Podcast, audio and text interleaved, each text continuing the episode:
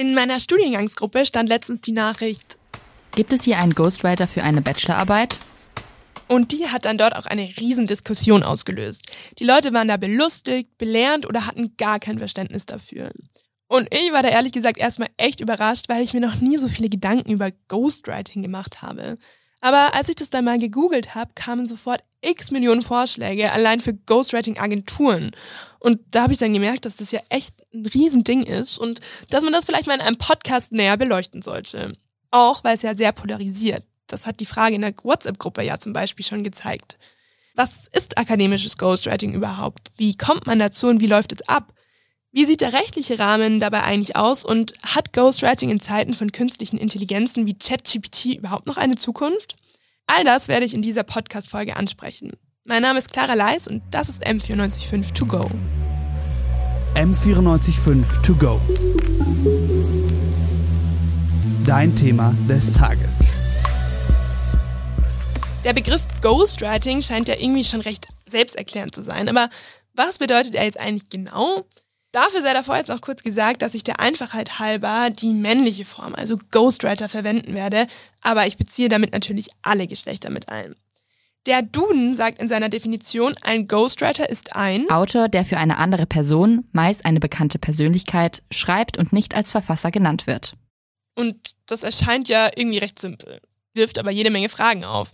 Warum lässt sich jemand etwas von einer anderen Person schreiben? Und warum macht eine andere Person sowas? Nur für Geld? Ghostwriting ist tatsächlich schon seit der Antike üblich und wurde auch von einigen großen Namen mitgeprägt. Und es gibt auch ganz berühmte Beispiele für Ghostwriting im literarischen, musikalischen und politischen Bereich. So hat Prince Harry für seine Biografie Spare einen Ghostwriter engagiert, diverse Rapper sich ihre Songs schreiben lassen und auch der Bundeskanzler schreibt nicht alle seine Reden selber. Das erscheint zunächst bizarr, aber irgendwie auch verständlich und ist auch nicht automatisch illegal. Und damit steigen wir jetzt schon mal in die rechtliche Situation ein. Dafür habe ich ein Interview mit dem Professor Ansgar Oli geführt, Rechtswissenschaftler und Inhaber des Lehrstuhls für Bürgerliches Recht, Recht des geistigen Eigentums und Wettbewerbsrecht an der Ludwig-Maximilians-Universität München.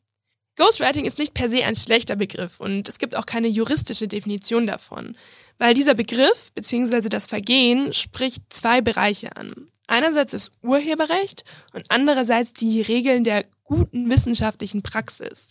Wenn wir also von diesen Prinzen, Rappern und Bundeskanzlern sprechen, dann kommt in Deutschland das Urheberrecht zum Tragen.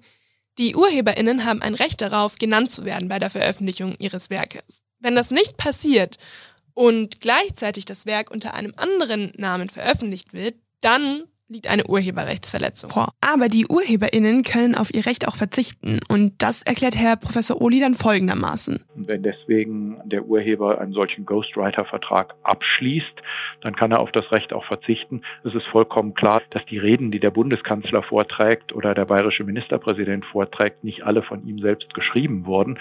Da ist es vollkommen üblich, dass die Referenten eine solche Rede schreiben. Und solange sie damit einverstanden sind, spricht auch nichts grundsätzlich sich dagegen, jedenfalls wenn es ein wirksamer und ein fairer Vertrag ist, den der Urheber und der andere miteinander geschlossen haben. Vor allem problematisch erscheint Ghostwriting im akademischen Bereich, wenn sich Studierende oder WissenschaftlerInnen ihre Texte und Arbeiten, zumindest in Teilen, von anderen Personen schreiben lassen. Und genau auf dieses akademische Ghostwriting will ich hier im Podcast einen Fokus legen. Die UrheberInnen sind für die Forschung, für die Wissenschaft ja sehr wichtig. Man will wissen, wer eine wissenschaftliche Aussage aufstellt und wer dafür verantwortlich ist. Und deshalb gelten hier nochmal andere Regeln, die Ghostwriting in der wissenschaftlichen Praxis verbieten. Und trotzdem gibt es ja eine ganze Zahl an Ghostwritern. Und deswegen stellt sich die Frage, welche Motivation treibt die denn eigentlich an? Bei großen Biografien sind es oft Verlage, die Ghostwriting in Auftrag geben.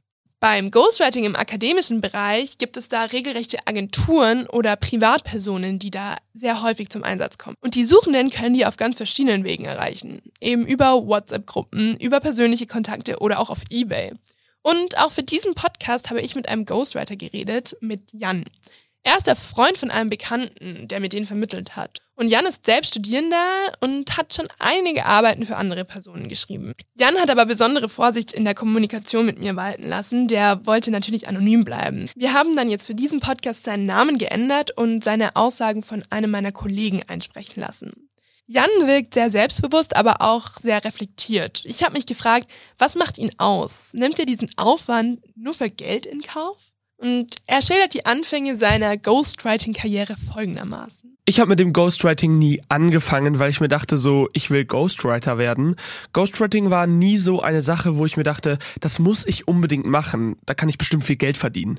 Ich bin da mehr hineingeraten klingt so ein bisschen kriminell, aber ich glaube, das kann man ganz gut sagen. Also ich habe angefangen, weil ich festgestellt habe, dass ich halt sehr, sehr gut im Hausarbeitsschreiben bin. Und dass er da gut ist, das haben Bekannte dann natürlich auch mitbekommen. Er hat sich dann mit denen in der Bib so ausgetauscht. Er meinte so, da stellt man sich dann Fragen wie, klingt das gut? Wie würdest du das aufbauen? Wie soll ich das machen? Und laut Jan ist das eben aber noch dieser ganz normale Austausch unter Studierenden gewesen. Irgendwann kamen dann aber Bekannte und meinten, hey, ich habe keine Ahnung, kannst du mir da mal was schreiben bitte? Und deswegen meinte er, dass das so als Spätzeldienst angefangen hat. Wirklich angefangen mit dem Ghostwriting für Geld habe ich dann, weil ich halt festgestellt habe, yo, ich kann das. Das, was ich produziere, erzielt gute Noten. Auch als ich anderen Leuten so ein bisschen ausgeholfen habe, so das waren dann die Teile von Hausarbeiten, die die Dozenten am besten fanden. Und früher oder später hat mich auch einfach jemand gefragt, yo, kannst du mir die ganze Arbeit schreiben oder kannst du mir große Teile von der Arbeit schreiben? Und wie gesagt, angefangen hat das so als Spätzeldienst. Aber das ging dann auch irgendwann über in so tatsächlich monetäre Austauschungen. In seiner aktiven Zeit hat Jan dann insgesamt zwischen 10 und 15 ganze Arbeiten geschrieben und zwischen 30 und 40 Teile von Arbeiten. Und es scheint sich schon auch gelohnt zu haben. Er hat eine recht gute Entschädigung bekommen und so 100 Euro pro Seite verlangt. Auch wenn das natürlich von Arbeit zu Arbeit unterschiedlich ist. Das hängt vom Thema, von der Länge, von der Dringlichkeit und natürlich auch von der angestrebten Note ab. Jan erzählt, dass sein krassestes Angebot 7000 Euro für eine Bachelorarbeit waren. Und für so einen Laien klingt es schon echt nicht so schlecht. Aber so gut es klingt und so viele Vorurteile es da vielleicht auch manchmal gibt, es gibt eben durchaus entsprechende Konsequenzen für die Leute, die Ghostwriting in Anspruch nehmen. Einerseits gibt es an den Universitäten eben Selbstkontrollmechanismen, die eben sicherstellen wollen, dass eine wissenschaftliche Aussage der richtigen Person zugeordnet wird. Die deutsche Forschungsgemeinschaft hat einen Kodex. Diesen Kodex hat zum Beispiel auch die Ludwig-Maximilians-Universität umgesetzt. Das ist aber was anderes als ein Strafgesetz, sondern das ist eine Regel, die sich die Universität selbst gibt, vielleicht eine Satzung ist oder sowas. Und der Verstoß löst nicht ohne weiteres strafrechtliche Konsequenzen aus. Und es gibt natürlich auch verschiedene Strafen. Wenn man an der, an einer Universität sich als Urheber ausgibt, obwohl man es nicht ist, dann gibt es unterschiedliche Möglichkeiten, die es da gibt. Die Universität kann bestimmte Sanktionen ergreifen, die kann eine Rüge aussprechen, kann dienstrechtliche Sanktionen aussprechen, kann Mittel streichen, kann auch sein, dass ein Zuwendungsgeber, zum Beispiel die Deutsche Forschungsgemeinschaft, die also Forschungsgelder vergibt, dass sie diese Gelder zurückverlangen. Insgesamt ist es natürlich auch stark abhängig vom Prüfungsrecht, wie die Bestrafung ausfällt. Da gibt es einerseits Unterschleif und Bewertung mit null Punkten, die Person hat eben nicht bestanden, aber man kann auch exmatrikuliert werden oder den Doktortitel entzogen bekommen. Und das ist dann insgesamt natürlich sehr schlecht oder gar vernichtend für die eigene Karriere. Andererseits gibt es aber auch einen strafrechtlichen Bereich, der angesprochen werden kann. Und zwar, wenn jemand eine eidesstattliche Versicherung abgibt, wie sie eigentlich am Ende jeder Hausarbeit in der Universität notwendig ist. Und das ist dann nach Paragraph 156 des Strafgesetzbuches eine falsche Versicherung an Eides. Wie dann die konkrete Strafe aussieht, das ist abhängig vom Vorverhalten der TäterInnen und auch von den Tatumständen. Das kann Geld und oder eine Freiheitsstrafe sein. Wichtig fand ich auch die Frage, wie dann aber die Konsequenzen für unseren Ghostwriter Jan sind. Gibt es da rechtliche Folgen? Und so schätzt das Professor Oli ein. Also zunächst mal nicht nach den Regeln der wissenschaftlichen Praxis. Manchmal ist der, unterliegt der Ghostwriter diesen Regeln auch gar nicht. Der ist selber gar nicht durch das Prüfungsrecht oder durch die Vorschriften der Universität gebunden häufig. Ähm, immer dann, wenn es strafrechtlich relevant wird, dann kann das schon sein. Letztendlich ist beim Thema Ghostwriting vor allem die Nachweisbarkeit ein sehr, sehr großes Problem. Und das macht es auch so schwer, konkrete Zahlen da zu nennen. Ein Beispiel sind die Hausarbeiten, die Studierende eigentlich zu Hause schreiben. Und wenn es niemandem auffällt, dann gibt es natürlich auch keinen Kläger. Ich habe vorhin ja schon die Ghostwriting-Agenturen angesprochen. Und wenn man da googelt, da kann man sich vor lauter Angeboten gar nicht entscheiden. ASAT Write, Akadu, G-Writers, Ghost and Write, Premium Ghostwriter, Dr. Franke und, und, und. Und diese Agenturen, die treten quasi als Mittler zwischen KundInnen und AutorInnen auf. Was unterscheidet Jan jetzt von diesen Agenturen?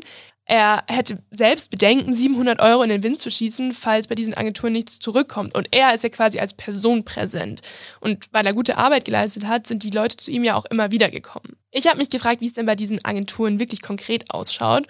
Und ich konnte tatsächlich auch mit dem Gründer einer Agentur, nämlich der Agentur Ghost in Ride, sprechen, mit Herrn Ulf Kollasch. Der war zunächst etwas zögerlich. Er sagt, das ist nämlich schon ein richtiger Graubereich, in dem sich niemand so richtig äußern will. Aber er konnte sich dann doch überzeugen lassen, ein Interview mit mir zu führen. Herr Kollasch das merkt man, der hat sehr großes Interesse an Bildung. Er hat selber Lehramt studiert und 2018 dann Ghost in Ride gegründet, das seitdem stetig wächst. Auf der Website von Ghost in Ride steht, er weiß, dass professionelles Ghostwriting nur mit erfahrenen Ghostwritern, Wahrung von Diskretion und der Kommunikation mit unseren Kunden funktioniert. Und natürlich muss er das auf seiner Website irgendwie so sagen, aber im Gespräch mit Herrn Kollasch habe ich schon gemerkt, dass er das tatsächlich sehr ernst meint und Wert auf die Zufriedenheit und die Wünsche der KundInnen legt. Er konnte sich nicht dazu äußern, wie häufig jetzt diese Agenturdienste in Anspruch genommen werden, weil das eben dieser Graubereich ist, über den niemand spricht und wo keine Zahlen veröffentlicht werden. Aber laut ihm sind diese Agenturdienste ein viel kleinerer Teil beim Ghostwriting als diese partnerschaftliche familiäre Unterstützung.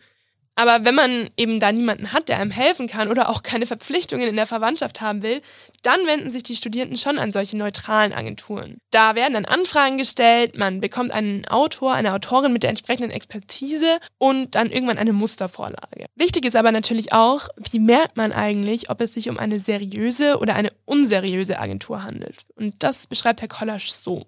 Das ist in der Regel eine Webseite, da bahnt man sich ja so den ersten Kontakt an und man sagt, worum geht's, was will ich haben, wie viele Seiten, bis wann, zu welchem Thema, in welcher Ausführlichkeit und dann trennt sich schon Spreu vom Weizen. Die guten Agenturen, mit denen kann man auch telefonieren, mit denen kann man reden, da kann man das schildern und gute Agenturen sagen auch, du, wenn du dich selber auch mit dem Inhalt beschäftigst hier, ich schreibe dir auch vielleicht nur den Anfang oder ich mache dir nur die Gliederung oder ich schreibe dir die erste Hälfte und dann kann kannst du, gibt es zwei Telefonkonferenzen und du kannst dann selber weiterschreiben. Ja, und die anderen Agenturen, da kommst du schwer mit jemandem in Kontakt, schickst eine Mail, musst eine Anzahlung leisten und zitterst dann, dass du vielleicht in einer Woche irgendwie 20 Seiten zurückbekommst. Das passt auch irgendwie mit Jans Äußerungen zusammen, der eben meint, du kannst dir nicht bei allen Anbietern sicher sein. Da gibt es welche, die sich da wirklich bereichern wollen und du machst dann Verluste und schießt eben diese 700 Euro in den Wind.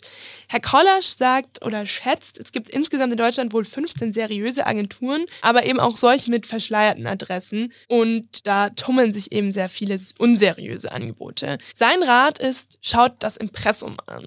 Hat die Agentur eine Telefonnummer? Muss ich schon alles zahlen oder nur eine Anzahlung leisten?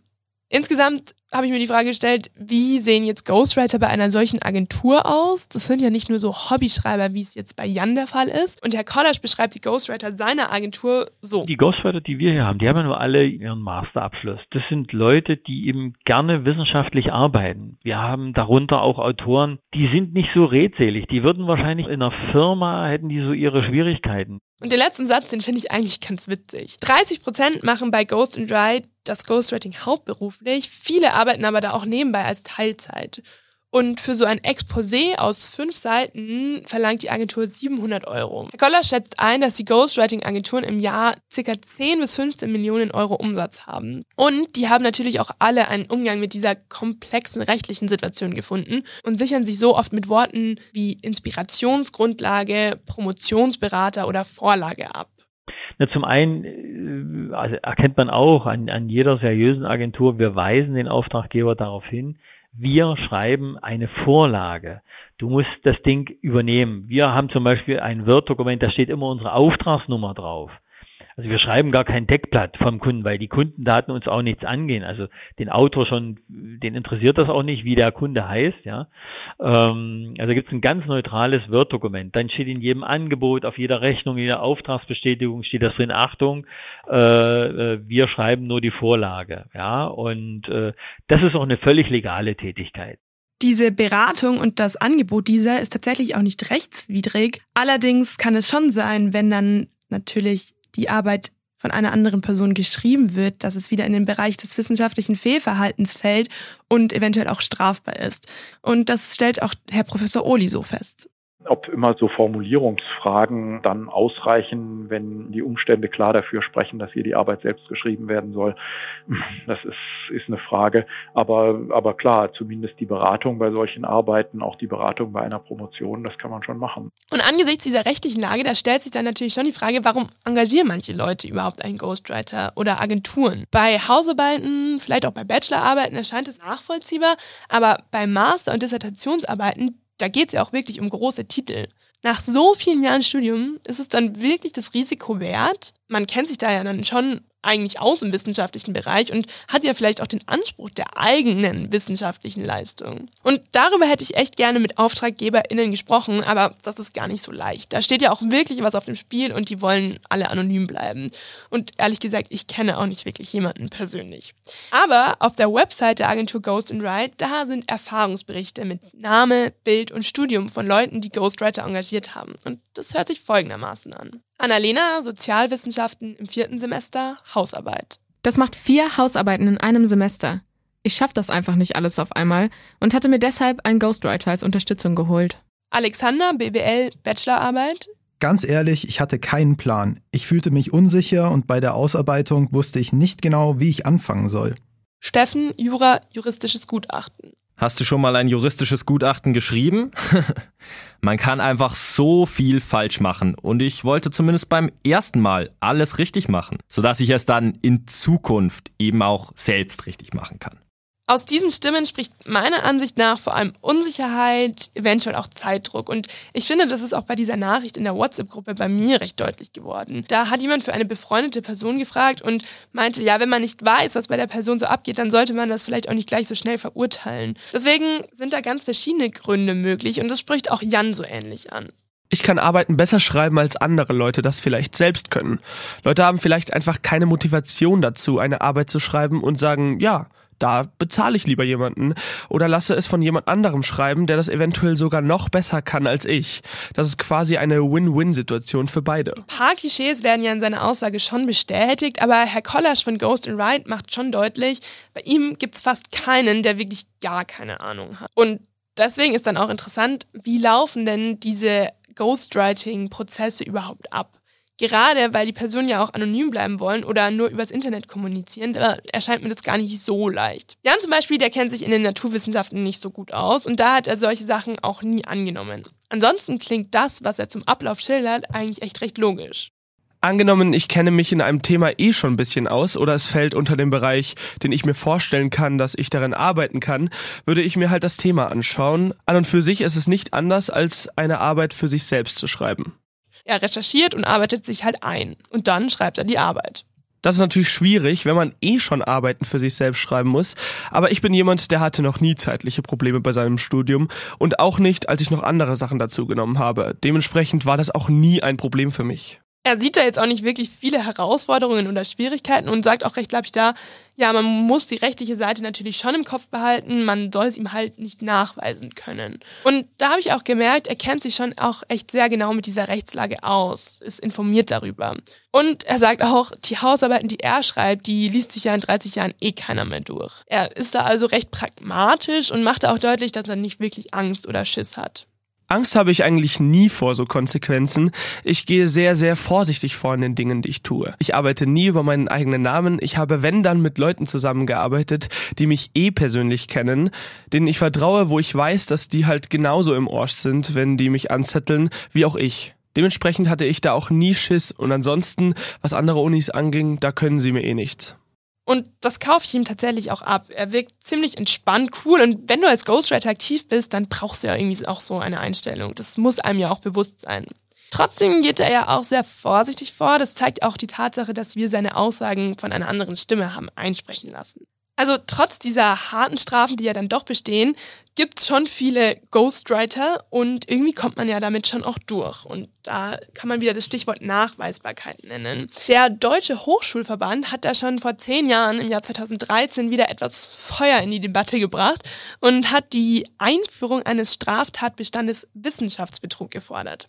Das wurde dann damals sehr kritisch debattiert und auch nicht von der Legislative aufgenommen, weil es sei eben kein Betrug im Sinne ökonomischer Bereicherung und wie soll man das überhaupt alles nachprüfen? Ich habe den stellvertretenden Geschäftsführer des Deutschen Hochschulverbandes, Herrn Professor Detmer, darauf angesprochen und laut ihm sind die Gründe für die Ablehnung des Straftatbestandes folgende.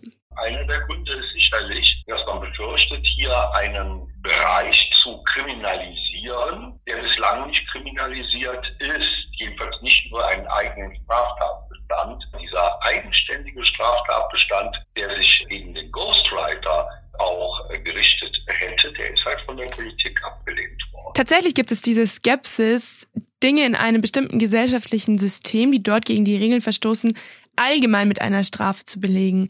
Es gibt ja zum Beispiel in den Unis Selbstkontrollgremien, die dem Ganzen ja auch fachlich etwas näher sind und das insofern auch gut beurteilen oder besser beurteilen können. Und trotzdem stellt sich natürlich auch die Frage, welche Lösungsansätze gibt es denn, um Ghostwriting zu verhindern oder zu minimieren in diesem akademischen Bereich? Dass das in Zukunft eben vielleicht weniger in Anspruch genommen wird, als es auch heute noch der Fall ist. Letztendlich ist es natürlich nicht per se eine schlechte oder illegale Sache, aber trotzdem widersprüchlich im Sinne der Wissenschaft, sich Arbeiten von jemand anderem schreiben zu lassen. Und egal welche Gründe dafür sprechen, bei denen muss man ja ansetzen können. Und da haben sich aus den Gesprächen ähnliche Richtungen ergeben, die die Ansätze gehen können. Herr Professor Oli beispielsweise sagt, es brauche da eigentlich keinen härteren Aktionismus. Die Strafen, die sind eigentlich schon recht ausreichend und effektiv. Also ich bin bei sowas immer mit Aktionismus und mit neuen gesetzlichen Vorschriften ein bisschen zurückhaltend. Ich glaube, das Prüfungsrecht erlaubt die entsprechenden Sanktionen. Ich glaube, dass die DFG und auch die Universitäten ihre Richtlinien haben, die durch die entsprechenden Gremien durchgesetzt werden. Das ist im Grunde schon ein gutes System. Problem ist eben häufig aufmerksam zu werden auf diese Fälle und dann auch wirklich den Beweis zu führen. Das wird aber durch Einführung härterer Gesetze oder durch Strafrechtsnormen auch nicht anders werden. Und auch Herr Professor Detmer vom Deutschen Hochschulverband setzt bei was anderem an. Und zwar bei der Aufklärungsarbeit beim Lernen von wissenschaftlichem Verhalten. Ich halte es beispielsweise persönlich für ein absolutes Desiderat und auch die beste aller denkbaren Lösungen, dass man eben über wissenschaftliches Fehlverhalten und was ist wissenschaftlich redliches Verhalten, dass man ganz, ganz früh darüber aufklärt, dass man ganz früh eben auch die Regeln wissenschaftlichen Arbeitens zum integralen Bestandteil der Lehre macht. Das müssen dann die Fächer vor Ort machen, aber das ist auch eine ganz klare Forderung von uns. Aus eigener Erfahrung kann ich sagen, dass es solche Kurse über wissenschaftliches Arbeiten tatsächlich schon an der Universität gibt und dass sie auch sehr sinnvoll sind und bestimmt auch präventiv wirken können. Und ich fand das interessant, selbst Herr Kollasch von der Ghostwriting-Agentur sieht Ghostwriting eigentlich nicht als richtiges Mittel für Studenten und Studentinnen. Er sagt, man solle wirklich als Regierung das Geld in Bildung investieren und betont es wirklich sehr, sehr häufig. Und das fand ich auch interessant. Er entwickelt jetzt zum Beispiel eine E-Learning-Website, die die Studierenden quasi begleiten soll bei ihrer Arbeit. Und außerdem bleibt irgendwie auch noch immer eine andere Frage, und zwar, ist Ghostwriting in Zeiten von ChatGPT und anderen künstlichen Intelligenzen überhaupt noch relevant? Der Ghostwriter Jan ist da derzeit noch recht entspannt und sagt, solange es eine KI gibt, die was schreiben kann, wird es auch eine KI geben, die feststellen können wird, ob es von einer KI geschrieben wurde. Und als Ghostwriter ist man ja keine KI und dementsprechend hat man auch kein Muster. Der menschliche Sprachverlauf ist zwar eigen auf jede Person, würde ich schon sagen, aber man kann es ja auch anpassen und auch wenn man es anpasst oder sich selbst ein bisschen verändert, bleibt es ja trotzdem ein Mensch, der dahinter steht. Dementsprechend glaube ich nicht, dass zumindest in den nächsten paar Jahren sich etwas ändern wird. Aber was weiß ich, wo die Technologie noch hingehen wird. Letztendlich weiß ja auch noch niemand so richtig, was da auf uns zukommt. Aber klar ist, dass ChatGPT und künstliche Intelligenzen von einer viel größeren und öffentlichen Menge jetzt auch einfach benutzt werden können. Und deswegen sieht Herr Professor Ohli durch künstliche Intelligenzen auch komplexere juristische und praktische Probleme auf uns zukommen. Ich denke, bei der künstlichen Intelligenz hat man stärker die Unterscheidung zwischen dem vollständigen Verfassen des Textes und dem teilweise Verfassen. Ich glaube, bei Ghostwriting ist es in aller Regel so, jedenfalls in allen Fällen, die ich kenne, dass der Ghostwriter den Text 100 Prozent schreibt. Während bei ChatGPT und bei DeepL und wie auch immer sie heißen mögen, das in Zukunft immer stärker so sein wird, dass man sich Teile zuliefern lässt und die selbstständig kombiniert, selbstständig überarbeitet und man da das Problem hat, war es eigentlich die künstliche Intelligenz oder war es dann letztlich doch noch die Leistung des Zusammenstellenden? Das ist was, was man beim Ghostwriting so nicht hat. Wenn die künstliche Intelligenz den Text 100 Prozent schreibt, dann ist die Situation aus meiner Sicht genau wie beim Ghostwriting. Letztendlich kann man sagen, dass in Zukunft Ghostwriting vielleicht nicht mehr eine ganz so große Rolle spielen wird, aber aktuell noch nicht ganz abgeschrieben ist. Und deswegen kommen wir auch nochmal zurück zu unserem Ghostwriter Jan. Bisher haben wir nämlich fast nur diese praktisch-rechtliche Seite beleuchtet. Diese moralische Vorverurteilung, die schwingt ja fast auch immer mit. Dieses, es ist zwar nichts Schlimmes, aber irgendwie lässt die Person sich ja doch ihre Arbeit von jemand anderem schreiben, faul, verwerflich. Und das sieht tatsächlich auch Jan so ich bin ethisch-moralisch natürlich schon auch jemand, der sich darüber Gedanken macht. So natürlich nehme ich quasi jemand anderem die Arbeit ab und das ist nicht fair. Leute geben sich Mühe für ihre Arbeit und ihre guten Noten und irgendwer bezahlt mich und kriegt dann so eine gute Note. Das ist schon Beschiss. Und das finde ich auch mittlerweile nicht mehr so cool, deswegen mache ich es auch nicht mehr. Und das fand ich echt spannend, diese Aussage. Er war ja selber in dem Bereich aktiv. Er hat da Geld verdient und ist dann aber zu der Erkenntnis gekommen, beziehungsweise die Erkenntnis hat ihn überzeugt, dass Ghostwriting aus seiner moralischen Sicht eben doch verwerflich für ihn ist. Und das fand ich schon echt spannend. Letztendlich kann man also festhalten, Ghostwriting muss man juristisch differenziert betrachten. Agenturen gibt es, seriöse Agenturen, die da auch Profit daraus ziehen, aber vielleicht auch oft denen eher helfen, dabei stehen wollen. Lösungsansätze, die primär bei der Ausbildung ansetzen und da auch somit gewisses Verständnis für die Gründe von Ghostwriting aufbringen. Und trotzdem bleibt, irgendwie ist es ein bizarres Geschäft. Und übrigens, in der Gruppe auf WhatsApp hat sich kein Ghostwriter gemeldet, aber irgendwie war das ja auch klar. Und damit wären wir auch schon am Ende dieser Folge.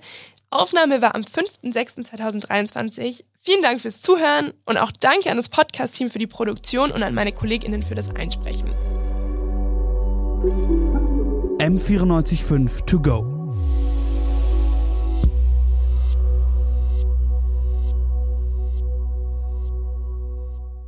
M945 to go ist eine M945 Produktion. Ein Angebot der Media School Bayern.